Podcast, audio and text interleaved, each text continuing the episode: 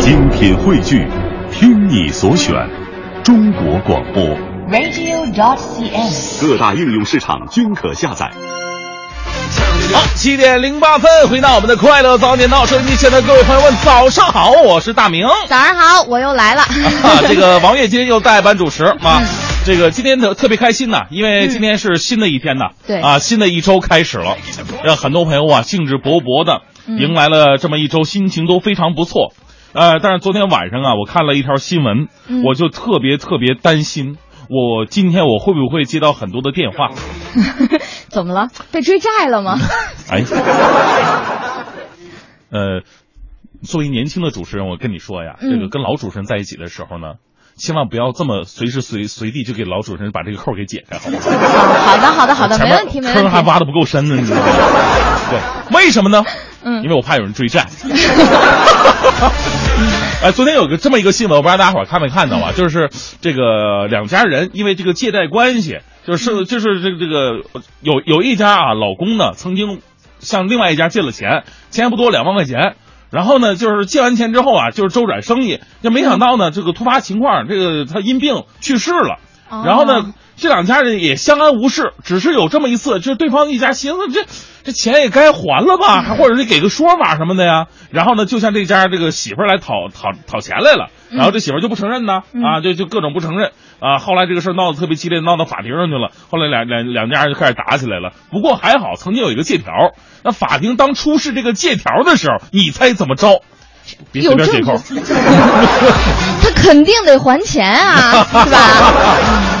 就是那那那个被告人那一方直接把这个借条，因为他情绪过于激动嘛，嗯直接把借条给吃了。哎呀，你说这这这行为，你说你说你这偷你偷你以前吃了就得了呗，你说当当着法官面前你就把他这个吃了，这不就敏感找死吗？是不是？所以这个事儿啊，其实哦，他怎么处理的，咱们暂且不管。但是生活当中呢，咱们经常会有一些这个借钱的关系在里边儿啊，谁家这个资金周转不灵啦，或者是做买卖，或者是交什么费用，就保不齐就是说咱们。平时你说我今天我要捐款，我现在身没带钱，王月你借我两百块钱吧，对不对？你捐款为什么要借钱？不是这个，你我也不是随便带现金的人，我都是卡。你啊捐款他也不能刷卡。你卡里有钱吗？饭卡里边当然好几十块钱了，我告诉你啊。这这种这个借钱的关系啊，嗯随时随地都有。但是有的时候呢，有的人是故意不还，那有的人确实是忘了，那有的人就是没钱，对，吧像我的话，经常就是生活中啊就是借小的啊，没像二百块钱那么大的，对吧？你像借个几十，别把主持人这个行当说的这么寒酸，对不对就很？惨嘛。啊然后呃，借个十块钱了，说哎，今天买点什么东西，第二天我十块钱能买什么东西？我想知道。比如说一根冰棍儿，对不对？馋成这样了，借钱去买冰棍儿去了。我是吃货，然后但第二天的时候真的想不起来嗯了，然后可能会过了哎几天一个星期的时间，我突然想起，哎呀，啊我在吃下一根冰棍儿的时候，想想我上一根冰棍儿的钱没有 你还。说对方啊也不好意意思跟这这个跟你要这一根冰棍儿的钱对，啊，像是吧？我面子特别薄，我就特别不好意思管人家，就是别管我借钱了之后再管人家去要，然后每次就得想着法儿的，我我怎么样编一个理由让他想起来这个事儿。是，所以今天呢，咱们的话题啊就聊一聊，如果你借钱给对方，但是对方不还，各种原因都不还，要么是忘了，要么是呃没钱，要么就是不想还了，就嗯死人赖账了啊！你怎么办呢？怎么面对那些不还钱的人？哎，今天可以给大家伙儿支支招啊，发送到快乐早点到一零六六的微信平台。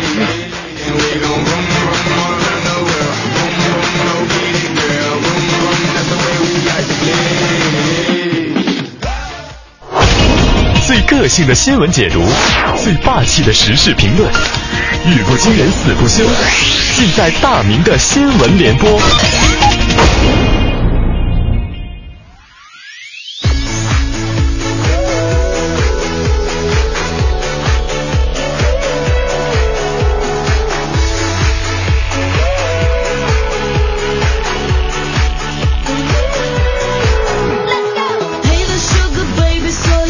好，今天呢，我们说的是借钱不还该怎么办啊？大家伙儿支支招，发送到快乐三点到一零六六的公众微信平台。登录我们这个平台啊，就是加入我们之后呢，在这平台上，我们经常会发送一些信息啊，包括这个节目回听的一些办法，然后大明脱口秀在哪儿可以点听啊，等等等等都有哈。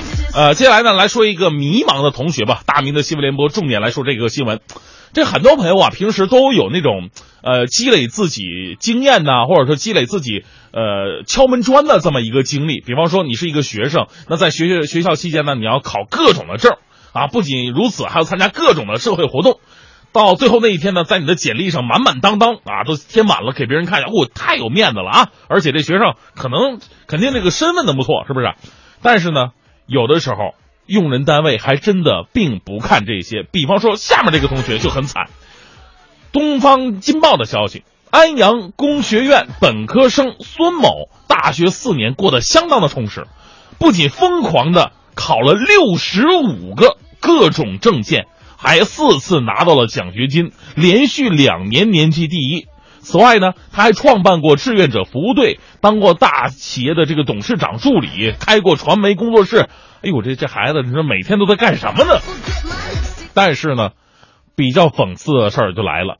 毕业的时候，他投这个简历，本来以为这简历太好看了哈，但是投了五十多份，没有一个回复他。为什么？这究竟是为什么？迷茫的小孙呢，咨询了自己的学长，而学长的秘诀竟然是：考研去九八五院校，简历一定会百发百中。不是学长，你出这招也不是很好，我觉得啊。现在研究生毕业了，待遇跟大学生差不太多，这是咱们新闻里边吧说了很多次的了。除非你要搞科研的话，你要真的想搞研、搞学术的话，你学研究生一点问题都没有。但你要真的是想为了找一份更好的工作才去考研究生，这个念头啊，你还是好好仔仔细考虑吧。只不过我我们重点来说这个证哈，六十五个证考完以后拿到了以后。居然不能形成一个敲敲门砖的一个价值，这为什么呢？你看这六十五个证里边，我想了，没有一个有用的证。如果这六十五个证里边有什么注册会计师证、法律职业资格证、计算机四级证、报关员证等任意一个，我就不信他找不到工作。所以说，证不在多，在精。同时呢，这也反映了小孙自身定位不是那么的清晰。你说一会儿做公益，一会儿做网站，一会儿做董事长助理，还考了那么多证，证也是五花八门的，很多都是跟风啊，浅尝辄止。所以呢，相比一个明确的职业规划，职业证啊，我觉得不考也罢了。不过呢，从他能考下这么多证来说，这个小孙呐，绝对是个人是有一些能力的。如果能够找到自己人生方向的话，就算启动比别人慢，他也会跑得比别人快的。加油吧啊！反正比我强啊！当年我有很多证啊，什么证什么证我都有，不过我我都有他们的准考证而已。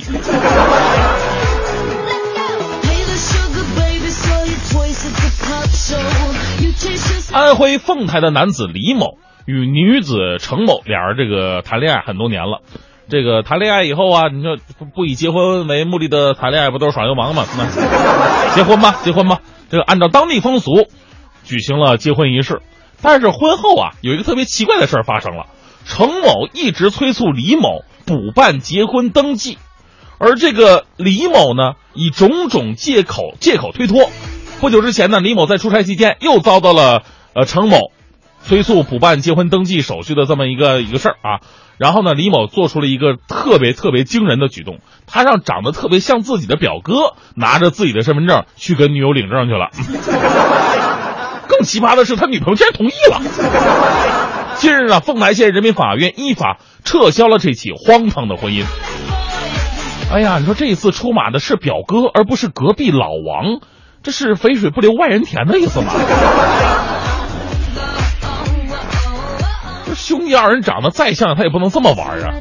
为什么我就没有这样的表弟呢？我 这个世界上啊，有很多种奇葩的事儿。你像这种，你婚都已经结了，向社会、向朋友、向亲属都宣告你结婚了，为什么这证你就不敢去领呢？这个世界上有很多奇怪的人，比方说啊啊，这这正常的程序啊，应该是先买票后上车，对不对？那有的人呢，先上车后买票。这也是已经成为了一种社会现象，这也行啊。更夸张的是，有些人上了车不买票，然后他还不下车。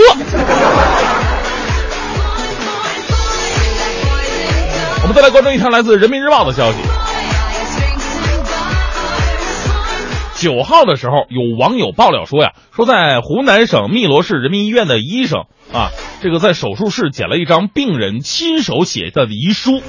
有这病人写遗书这事儿啊，并不罕见啊。我们来看一下这遗书怎么写的吧。在遗书当中啊，这位即将做手术的病人叮嘱子女，如果手术意外导致死亡，你们必须索赔不低于三十万啊，盯着钱的，否则遗体绝不移出医院大门啊。这样的话。事后呢，医院方面证实确有此事。问题是什么呢？你要说你要做一个大的，你开颅，你这这玩意儿也也就算了哈。你做的是一个特别小的手术，当天手术成功就完成了。哎，至于这样吗？啊，这多小多大个手术能把剪子落你脑子里边？这这这，怎么想出这样的招呢？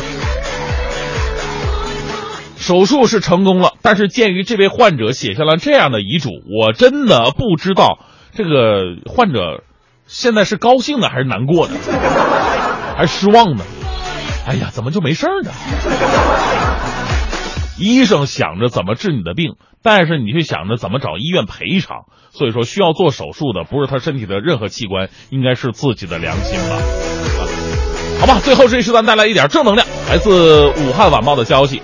关于服不服的问题啊，我们讨论了很久了。接下来这个老人呢，值得我们去学习一下啊。武汉晚报的消息，几天之前呢，武汉的一位医生贾某正在开车走在回家的路上，有一名老人突然就摔倒在距他车头大概六到十米的位置了。哎呀，这个贾某就特别的害怕呀！哎呦，这怎么回事啊？还有一些距离呢，这不会是讹人吧？但是贾某啊，跟他的这个老婆，他老婆是一位老师啊，赶紧下车，还是去扶老人吧。这事儿呢，这时候啊，老人就特别特别的值得学习，在于哪儿呢？老人呢就怕大家伙误会，反复念叨着一句话：“不是你撞的，不是你撞的，来吧。”在帮扶老人的时候呢，虽然说造成了这个地方的交通拥堵，但是后面的司机朋友们看到了这样一幕，也都耐心的等待着，没有人着急鸣笛什么的。我们说，虽然老人做的只是分内之事，但是，呃，跟之前就是。那个提前立遗嘱的那个老人相比啊，这位老人值得我们去点赞。乐于助人的医生和司机朋友呢，也值得我们去点赞。有善意在传递，这才是最美的人间。一零六六听天下。好，一零六六听天下，这时段我们先来关注一下大家伙非常关心的降息的事儿啊。时隔上次降息仅两个多月，昨日央行再次宣布了，今天开始下调金融机构人民币贷款和存款呃基准利率，也是半年内央行的第三次降息了。业内人士分析啊，加上此前九三零新政和三三零新政及两次降准的影响。一系列信贷政策相叠加，有利于降低购房成本，将会对楼市产生非常积极的影响。而在经济下行的压力之下，货币政策走向宽松，后续还可能有降息降准的政策来推出。那么本次降息呢，能给购房者带来多大的实惠呢？我们以贷款一百万元。贷款期限是二十年的房子为例，如果按照基准利率来计算的话，二十年可减少三点四三万元的利息支出，每月将减少一百四十三元的月供。累计半年来三次降息的影响，二十年将减少利息支出超过十二点五万元。嗯，我们再来关注一下油价，自三月中旬。中下旬以来啊，这个国际油价发起反弹攻势，四月份更是创出近六年来的最大单月涨幅。受此影响，国内油价或在五月十一号二十四点迎来年内首个三连涨。但专家认为，油价反弹或者很难持续下去，后期仍然面临回调风险。长期来看呢，国际油价逐渐回归至合理价格区间，已经成为业内共识。根据我国成品油的定价机制，今天二十四点，本轮成品油调价窗口即将开启。自三月十八号以来，纽约油价反弹的幅度达到了百分之三十六点八，弗伦特油价反弹幅度达到百分之二十点八。研究机构普遍认为，国内油价的三连涨已是大概率。嗯。因仿建圆明园而备受关注的圆明新园呢，在昨天正式开门迎客了。圆明新园位于中国的东部小镇横店，呃，总占地是六千二百多亩，非常大。步行一圈的话呢，需要八个多小时。呃，园区规模恢宏，按照春夏秋冬四个季节，分为新圆明园、新长春园、新伊春园和新畅春园四大板块。目前建成并对外开放的是新圆明园板块。这一板块呢，汇集了圆明园的建筑精华，可以看到，按照遗址一比一的复制重建的正大光明、红瓷永固、方湖胜景、九州青燕等经典的建筑景观。面对重建资料权威性和准确性的质疑，横店影视城的创建发起人徐文荣表示，遗址的原貌的确已经难考证了，唯一能做的就是尽力的复原。他透露，建筑最大程度的参考了圆明园原有的建筑图纸以及遗址资料，来自国家档案局中央档案馆。我们甚至找到了当年圆明园建筑的总建筑师样式雷的家族，获得了大量的一手设计图纸。嗯，接下来我们再来关注一下羽毛球啊。这个说到羽毛球赛事，可能很多朋友最喜欢看的就是林李大战，就是林丹对阵李宗伟。嗯那关于李宗伟在呃上一届比赛当中被查出这个药检不合格，嗯啊，这个 很多的呃羽球朋友啊非常心痛啊，嗯说这个一代球王啊，也算是球王了哈、就应该难道就就就就此告别羽坛了吗？因为他年纪比较大了，对按照原来的那种禁赛五年啊，甚至更长时间的时间来看，那他肯定是退役了。退役了对但是呃，后来的结果还是不错啊，就是说好像禁赛的时间比较短。那时隔八个月之后啊，大家福音来了，这个马来西亚羽毛球名将李宗伟终于是回归赛场了。昨天晚间的苏迪曼杯小组争夺赛当中呢，为马来西亚队出战的李宗伟在男单决呃男单比赛当中以二比零轻取韩国选手李东恩。赛后呢，李宗伟取消了原定的发布会环节，走入了混合采访区。那他随即呢就被所有的记者包了个水泄不通啊！他表示，虽然很长时间没有比赛了，但是自己的状态总体能保持的还算不错，尤其是回到了广东，更是让他有种主场作战的感觉。李宗伟谈到自己的复出目标时还说，由于苏迪曼杯同时还是奥运积分赛，因此自己渴望在比赛中赚得足够的积分，争取尽早的拿到明年里约奥运会男单比赛的入场券。好，正在为您直播的是《快乐早点到》。咱们今天跟大家伙聊的话题呢，说这个借钱不还该怎么办？对呃，之前也跟大家说一新闻了，说有一家啊，嗯呃，向另外一家借钱，钱也不多，两万块钱。然后呢，这家人就是到最后，反正各种原因就不还吧，被告上法院。在法庭之上，人家出示证据，就是这借条的时候，人家还把这个借条给吞了，给吃了。你说他 消不消化？你说面对这种极品的事儿，你该怎么办，对吧？呃，我相信很多朋友都有这样的一个经历哈，对咱们进来就就来聊一聊这个面对借钱不还的这种事儿，你该怎么办呢？发送到快乐翻频道一零六六的微信平台。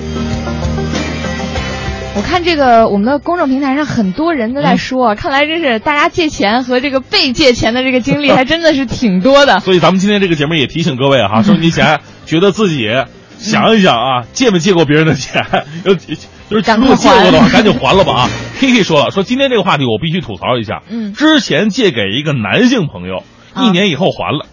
一年以啊后，，可是去年端午的时候，他又借，这钱奇葩的，他三天分三次一千五百五百十块这么借走的。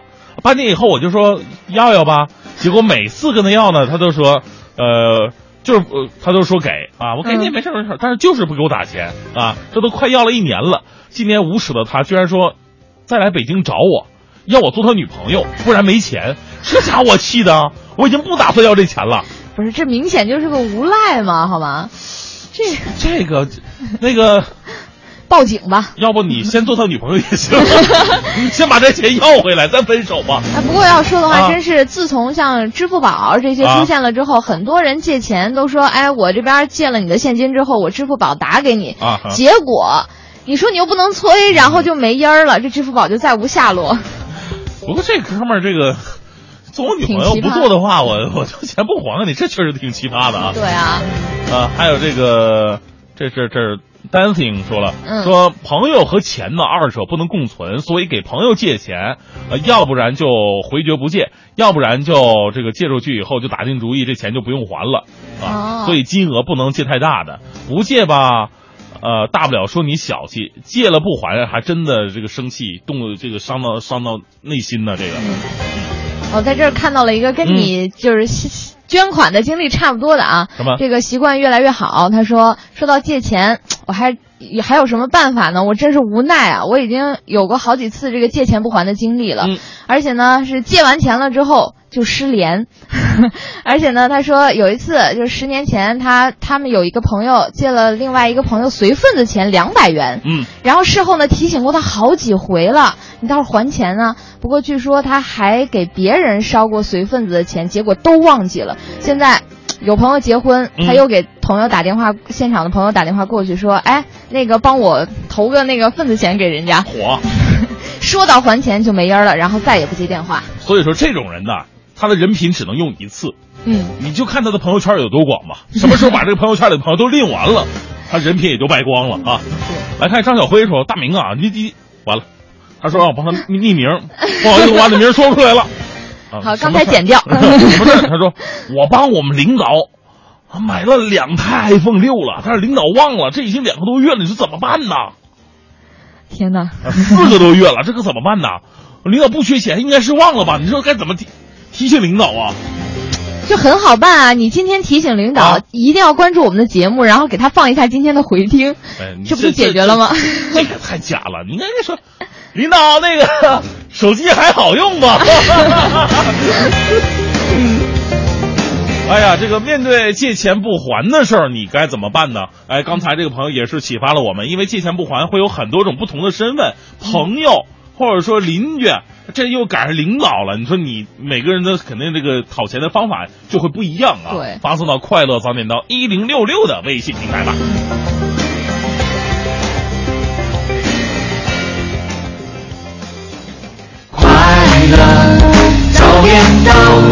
生活加点料。好，七点五十四分，回到我们的快乐早点到，各位好，我是大明。早上好，我是王悦。嗯，欢迎这个微胖界的 王悦。哎，我刚才还想问呢，啊、就是怎么样？我就微胖界 这个微胖是最完美的，嗯，对啊。然后这这期节目就是为了你准备的。而我们今天说的是借钱不还，你该怎么办啊？嗯，这个收音机前的朋友可以呃献一献策，因为这是一个非常实用的一个问题。来看一下，J.K. 就说了，嗯、以前一个同学满月啊，另一个同学让我去垫钱，说明天就把钱还给我。嗯、过结果过了一个星期没动静啊，后来我主动去要的。你说自己辛苦挣的钱，不管他是谁，我都得去要啊！面对一个有意或者无意无耻的人呢，你叫他还钱，没什么不好意思的。那问题是这句话怎么开口呢？哎，哥们儿，你那个前两天借的钱还我吧，能这么说吗？哎，有的时候真的是催人还钱是一门艺术啊！真的是，我我每次啊碰到这种情况的时候，啊、肯定会就跑到他旁边，嗯，哎，那个买点什么东西。然后要么我就是不掏钱了，然后让他去掏。不是你这个太刻意了，知道吗？你我用的方法我觉得还不错，大家伙儿可以借鉴一下啊。说啊，对我我就是一般呢，我都会给对方发个微信或者短信什么的，嗯、呃，就是说那个，哎，那个。那个钱到账的时候告诉我一声，我那个银行没有短信提醒。哎，这招不错哎！哎，这招特别好，我跟你说。但是这一招呢、啊、是有时限限制的，是啊。你总不能人家欠你半年了，然后你你就再给人家发这个，我觉得很不好哎。你要是就是当天说完了这个话，啊、然后人家说还钱了，你没收到的话，然后再给人你非得等半年呢？你不两天之后就用一次了。而且呢，这招啊只限于这个数额稍微大一点的，比方说一千以上的，人家给你打卡里边，人家进你二百块钱，为啥给你打卡里边？啊，我们再来看这边哈，呃，这个阿布说了。这个记得刚上班的时候，一个月工资才两千多，一个曾经的好朋友呢，一下子就和我借了四千块钱。我这俩月过的呀，要不是提前已经把房租交了，我就得睡西客站去了。结果后来呢，我才知道他和我借钱是为了还信用卡，啊、而信用卡刷爆了的原因是因为买了 iPhone 四。火！现在呢，他已经换到六了，我的钱呢还没还呢。哎呦。呃，你有什么这个借钱不还的一些经历啊，都可以跟我们来好好聊一聊，发送到快乐早点到一零六六的微信平台。一零六六听天下。好，这时段一零六六听天下，让我们来关注一下北京城的事儿。今年前四个月，北京各级纪检监察机关共查处处级以上违纪干部八十一人，移送司法机关五十九人。北京市纪委统计，前四个月，北京市全市纪检监察机关共立案五百一十一件，增长了百分之五十九点二。给予党纪政纪处分三百五十人，其中局级干部六人，查处小官贪腐一百一十二人。从整体上来看呢，郊区县的立案数量、查处干部数量较多。其中呢，北京市纪委通报查处的违反八项规定典型案件中，不少就来自郊区县，如大操大办、违规赠送节礼等。嗯，接下来我们再来关注一下一个新名词儿啊，这个名词呢，可能在以后啊，大家伙儿要更加熟悉它了，叫这个海绵城市。从昨天起到本月十六号，是第二十四个全国城市节约用水宣传周。本市各区县将会围绕建设海绵城市、促进生态文明，展开多种多样的主题宣传活动。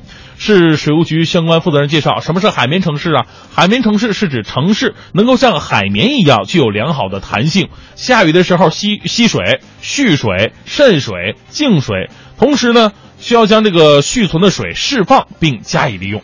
而且呢，根据了解啊，虽然去年长江水已经顺利的进京了，但是北京人均水资源量仅为一百五十立方米左右，并不能够根本的改善北京缺水的局面。所以呢，北京仍是水资源严重缺乏的特大型城市。但是本市通过调整产业结构，动员全社会节水，推广节水技术和器具，开展节水宣传，提高全民节水意识等，实现了全市年均节水一亿立方米。嗯，不知道这个活动的这个形象代言会不会是海绵宝宝？好可爱。昨天呢，北京市卫生计生委等五部门呢，公布了关于对计生特殊困难家庭的辅助新政。呃，新政策显示，对于独生子女伤残、死亡的家庭、失能或者七十周岁及以上老人，可以安排入住公办养老机构。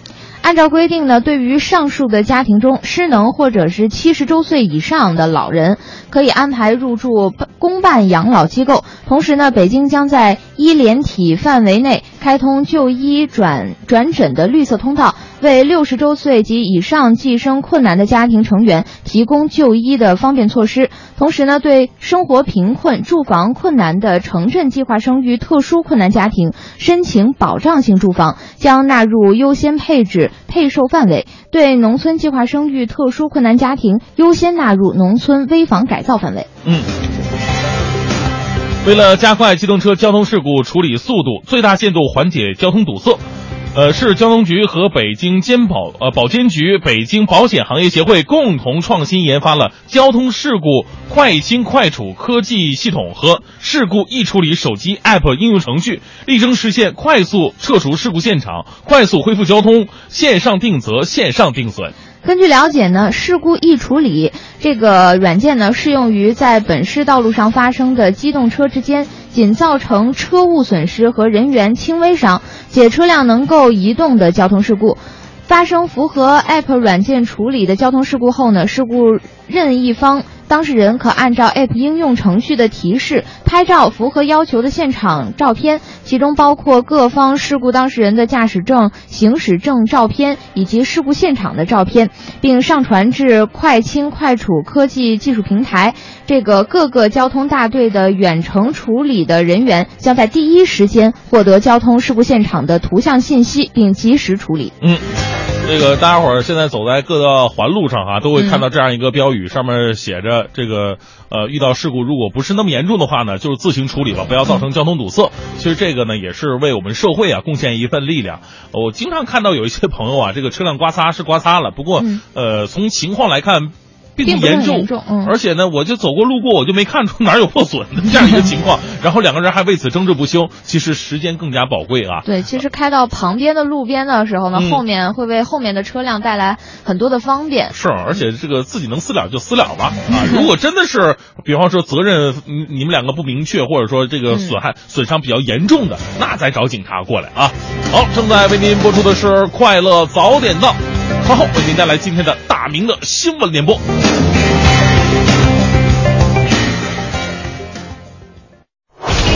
最个性的新闻解读，最霸气的时事评论，语不惊人死不休，尽在大明的新闻联播。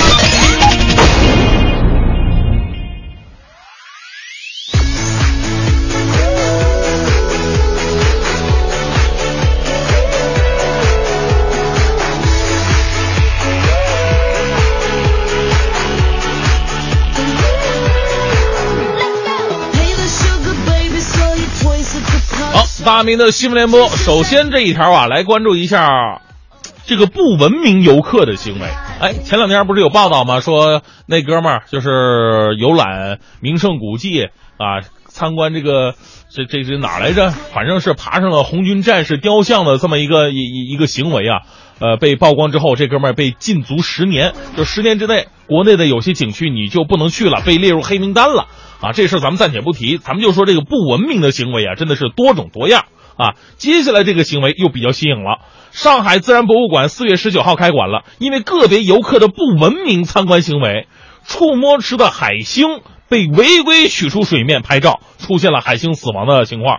这个科莫多巨蜥的这么一个模型，脚趾头都被游客给掰断了。哎呀，对此馆方啊不得不在近日发出呼吁，请游客们高抬贵手，文明参观，珍惜近距离观察自然生物的环境啊。我就在想，海星这么一个活泼可爱，就是不太活泼啊，这么活生生可爱的一个小动物，被你拿出来拿出水面来拍照。你就没有想到过他的感受吗？他在这里边已经很惨了，他本来应该是生活在大海里边，在这里边被你参观，你还得拿出水面，你咋不把它煮了吃了呢？啊，有网友说，这个博物馆呢，应该给这些海星标本都做好保护措施，拿玻璃罩子遮好了，游客们摸不到，也就不会出现上述这样的局面了。当然了，我们的小编龚伟同学他想了个办法，说：“哎，我我我想到一个办法，那个会更更有更有效。你就在标本那挂个牌子，上面写，呃，上有有毒，触摸者后果自负。我在想，如果这个办法真的会有效的话，其实更像是对我们这个文明的社会抽了一记更加响亮的耳光啊。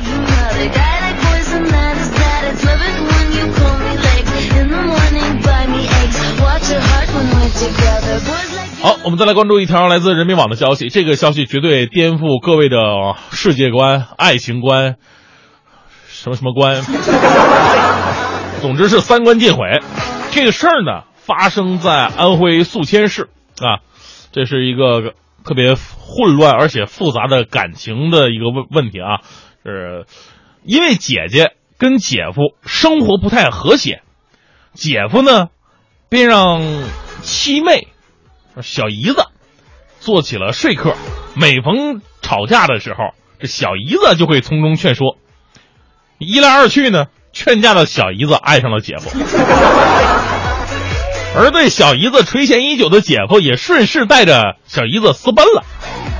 这个事儿还没有结束，姐夫跟小姨子的这这关系啊，这这历来都是被讨论的。但是这事儿没有结束，事发之后。妹夫与姐姐同病相怜，一个是媳妇跟人跑了，一个是老公跟人跑了，啊，于是呢，这妹夫与姐姐产生了感情，最终这两对夫妻离婚，姐妹俩互换丈夫再婚，这比琼瑶剧都奇葩呀！现在这个社会的爱情谈的实在是太奔放了，哎呀。不过呢，如果真的有一个人在经历了这些事情之后，依然觉得云淡风轻，没什么变化的话，我觉得呢，一定是两姐妹的妈妈，只有她的妈妈才是最淡定的，因为没什么变化，女儿还是原来的女儿，女婿还是原来的女婿。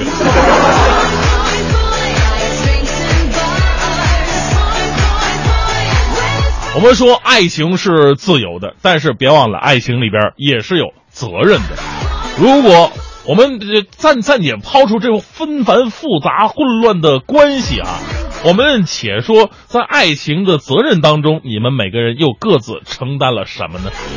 好吧，继续来关注一条来自环球网的消息。最近呢，一段八号拍摄于浙江温州路边的视频在网上热传了。呃，一一个争执啊，一个路人与交警的争执，具体内容是这样的。温州有一个中年妇女，她不走天桥，试图翻越人行道的护栏，被交警制止了。啊，交警当然拉住她了，是不是？一个翻越护栏呢，对交通会造成危险混乱。万一有车躲你的时候，跟其他车刮擦了呢？万一那车没躲，他就把你给撞了怎么办呢？对不对？交警就非常负责任的抓住了他啊，然后呢，被交警制止之后，这女的居然是咬伤了交警的手臂，扇了交警十几个大耳光。两个人在撕扯的过程当中，女子更过分的解开自己的衣扣，大呼交警在占她的便宜。哎呀，目前该女子已经被刑拘了。这个视频当时我看了，真的是非常的混乱的。当时我以为抓的是小偷啊，这么死命的赠啊，但是人家交警是在保护他的安全。交警叔叔当时的内心应该是崩溃的啊，但是他还是拥有着一份革命乐观的主义精神啊。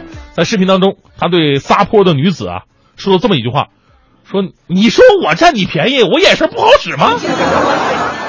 道理就是这么个道理，就是大妈，你可以侮辱交警的智商，但是请不要侮辱交警的品味。想想咱们身边很多交警啊，他们不一定每天碰到这么多奇葩的人，但是他们的工作确实非常辛苦，甚至有的时候会遭人不理解。还请各位遵守交通规则，不要再给交警多添麻烦了。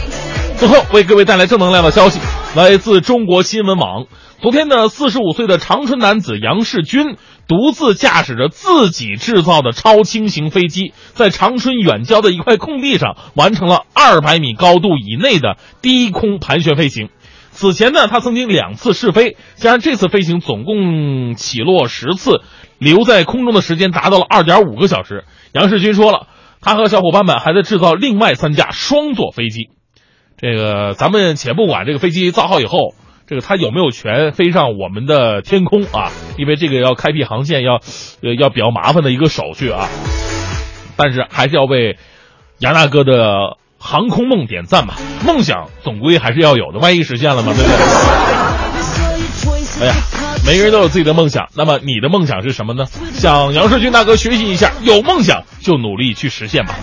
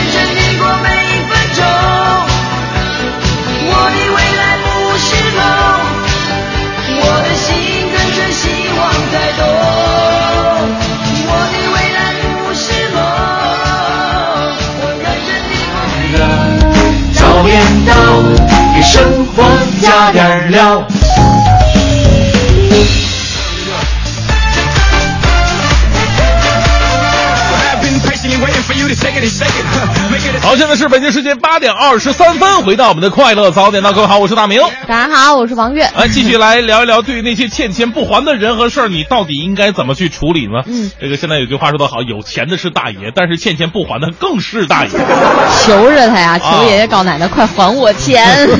来看一下这个微信平台上各位是怎么说。嗯这个 Yellow Bean 说了，说别人借钱不还，我一般都会半开玩笑半正经的说，啊，那什么啊，还还还钱了啊，呃，清账清账啊。如果是朋友的话，我就会说，哎呀，最近孩子要交学费了，这手头紧巴呀，能把借的那些钱还给我吗？这算是还钱的一招啊。多诚恳呢！但是这个微信平台上，卡斯塔也说，嗯这个他他支了一招啊。说到借钱，这是钱钟书先生的做法啊，啊值得学习。有人呢向他借一千块钱，啊钱先生告诉自己呢也没有很多嘛，嗯然后只有一百元能够送给他，啊就不用还了。哦下次这个人就绝对不会再找你借钱了。然后他的体会是呢，借钱要看对象，这个信誉高的借，信誉差的就不借，钱多必须要打借条。嗯哦，是。一百块钱不用还了，我下次再来借一台。不过 也不能有我这么无耻的人是吧？那万一要是像之前遇到的那位女士，直接把这个借条给吞了，你说你也没办法。其实我觉得，呃，大家可以跟我们不只是分享那些借钱和不借钱的这些那个事情啊，也可以跟我们聊聊，就是那些你是怎么把钱要回来的经历，一起来分享到我们的公众平台上。哎，来看一下这个蒙小小就说了，嗯记得老公的一个哥们儿跟我们借了五千块钱，而且他当年结婚的时候，我们还凑了一千块钱的份子呢。等了两年，这五千块没动静啊，因为手头实在缺钱，才开口管他要回五千。咱就不说这利息了，但是我们结婚，他也没凑份子钱给我们呢。哎，呃，这嗯那时候老公还担心，是不是当年他结婚的时候我没给他钱呢？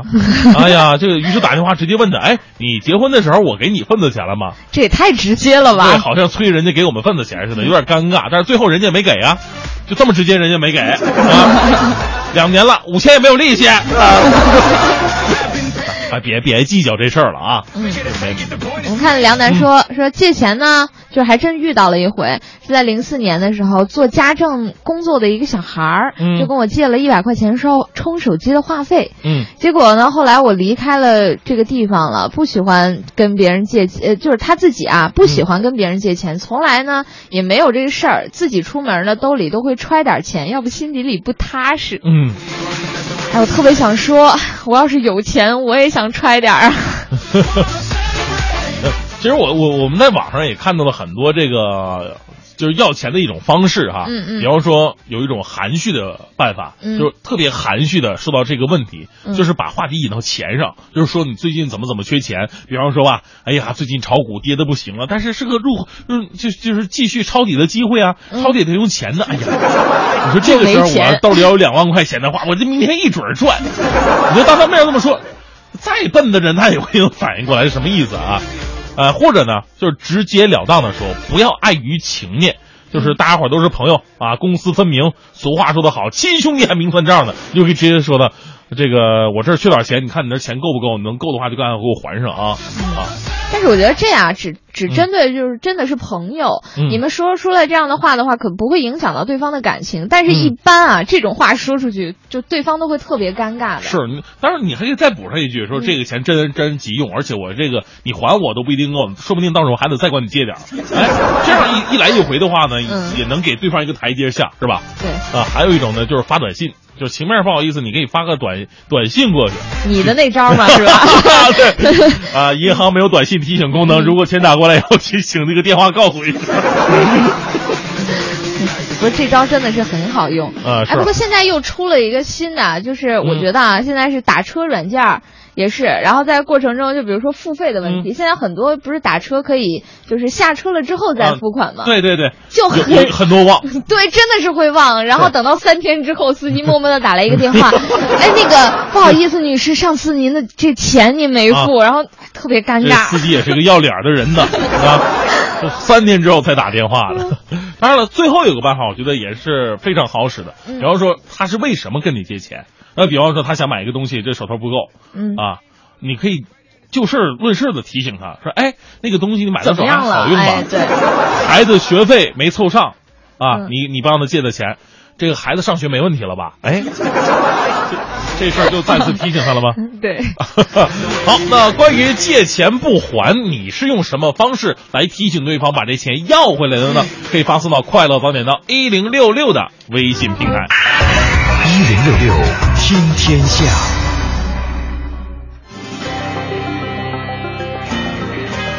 一零六六听天下，这时段我们来关注一下环球新闻。受邀访问或参加美国白宫的活动，对于不少人来说呢，是一种无上荣耀的事儿。因此呢，呃，离开时不顺手带走点什么呢，总觉得对不起这个白宫之行啊。呃，于是能拿什么拿什么，能拿多少拿多少，变成了一些人的心态了，以便作为纪念或者炫耀的资本。那他们都拿了些什么呢？嗯据美国的《华盛顿邮报》近日报道说，白宫多数被顺走的物件呢，倒是不太值钱。比如说像换洗室的印有美呃美国总统印章的毛绒毛巾，然后白宫为一些大型宴会从外面租来的一些便宜的汤匙。当然呢，还有一些比较值钱的，比如像镀金的金状锡刺牌、小的银汤匙，或者是女换洗室壁灯上的这个雕花玻璃饰品。这玻璃饰品怎么拿啊？而我觉得这个白宫是不不是什么人都能进的吧？可能会有那种这个参观的人呢，就是到白宫里边去参观。嗯但是我觉得这样的就是这种参观团也会经过严格的筛选筛选才能进去进进。这个居然顺东西哈！对。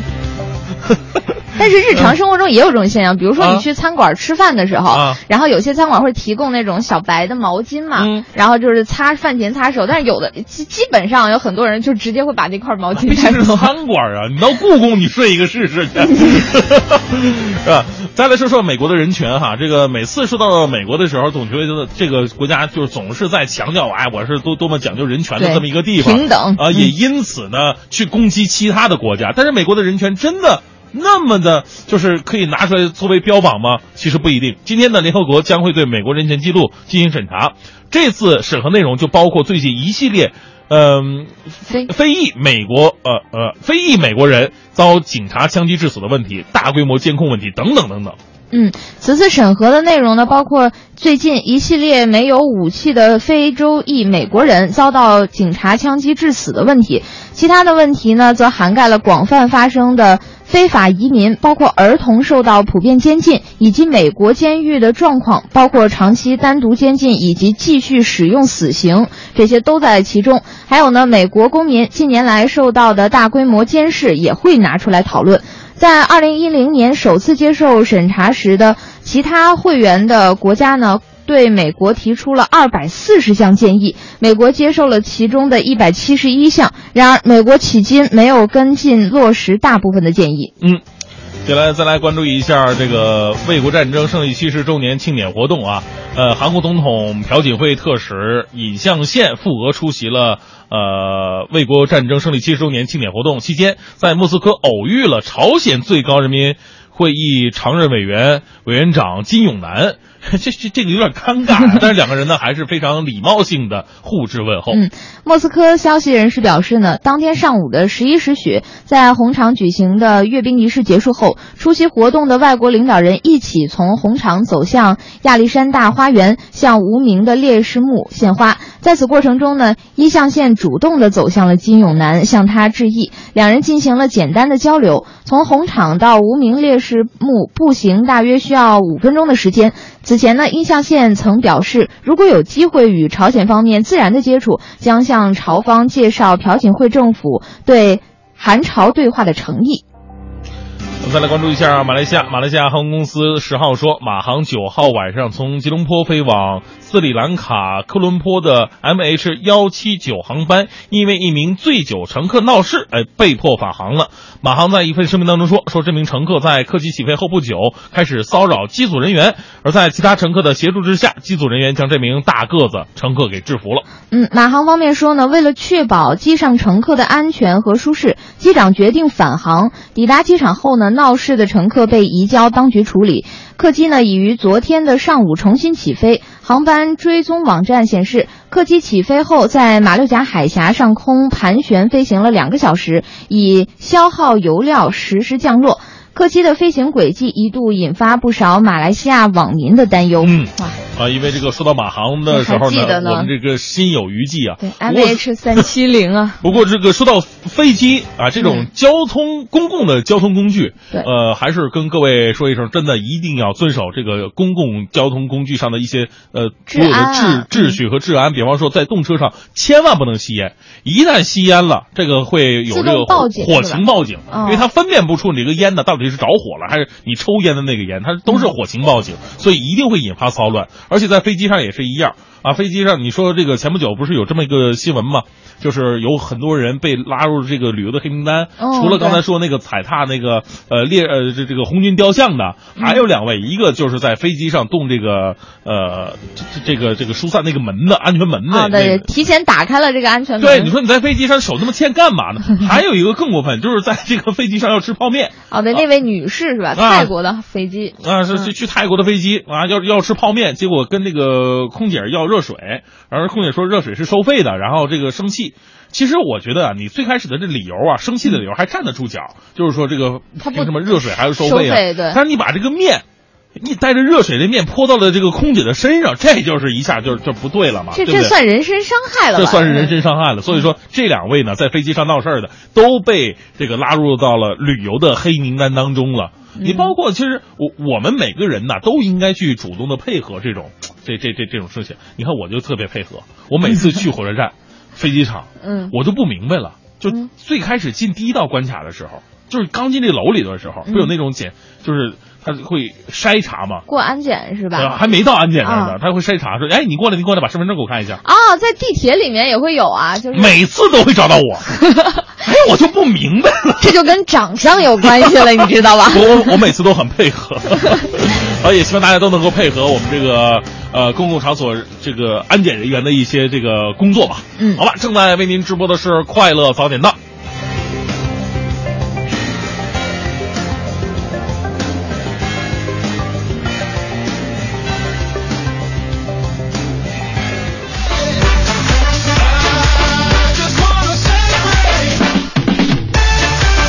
八点四十八分，回到我们的快乐早点到，继续来聊一聊这个如何还钱，如何还钱、如何要账的这么这么一个事儿哈。呃，收机前的您呢，如果有这些欠钱不还的朋友啊，您跟我说说你是怎么对付他们的，怎么把这个钱要回来的？发送到“快乐早点到一零六六”的微信平台。啊，今天这事儿真的是太多太普遍了，你看，呃，好多人都在好多人都抱怨说了啊，还有还有这个央求的，通过我们节目央求的啊，来看一下这个。呃，张明就说了，我我就一般呐，我都不好意思要啊。现在欠我钱的，听完节目你们行行好，还我吧，啥利息不利息的，原数还就行。实在不成，打个九五折也可以。你们可一定还我呀，两年三年的呀，对对天啊，这这个林就说了，啊说呃，说一个老一辈儿的吧，啊他他的爸爸是高中同学啊，嗯呃，他的太太呢，就是他爸爸的高中同学的太太。啊嗯，得了白血病了，实在是没钱了。嗯老同学就办了个聚会，就是家里条件好的，就哦大家都捐出这个几万块钱。嗯然后一般的呢也能捐个一万啊、然后说说说是借，啊实际上就大家都没准备要这个钱。啊后来就是这阿姨呢也是不幸不治去世了，然后那个叔叔把自己的房子卖了，然后把钱都还给了大家。哎呦，这太了不起了。还有这老一辈的耿直啊，真是。嗯，还说了这叔叔是医药局的公务员的，而且是领导。当年但凡那什么一下啊，就不至于这这这样，但他仍然坚持住了啊。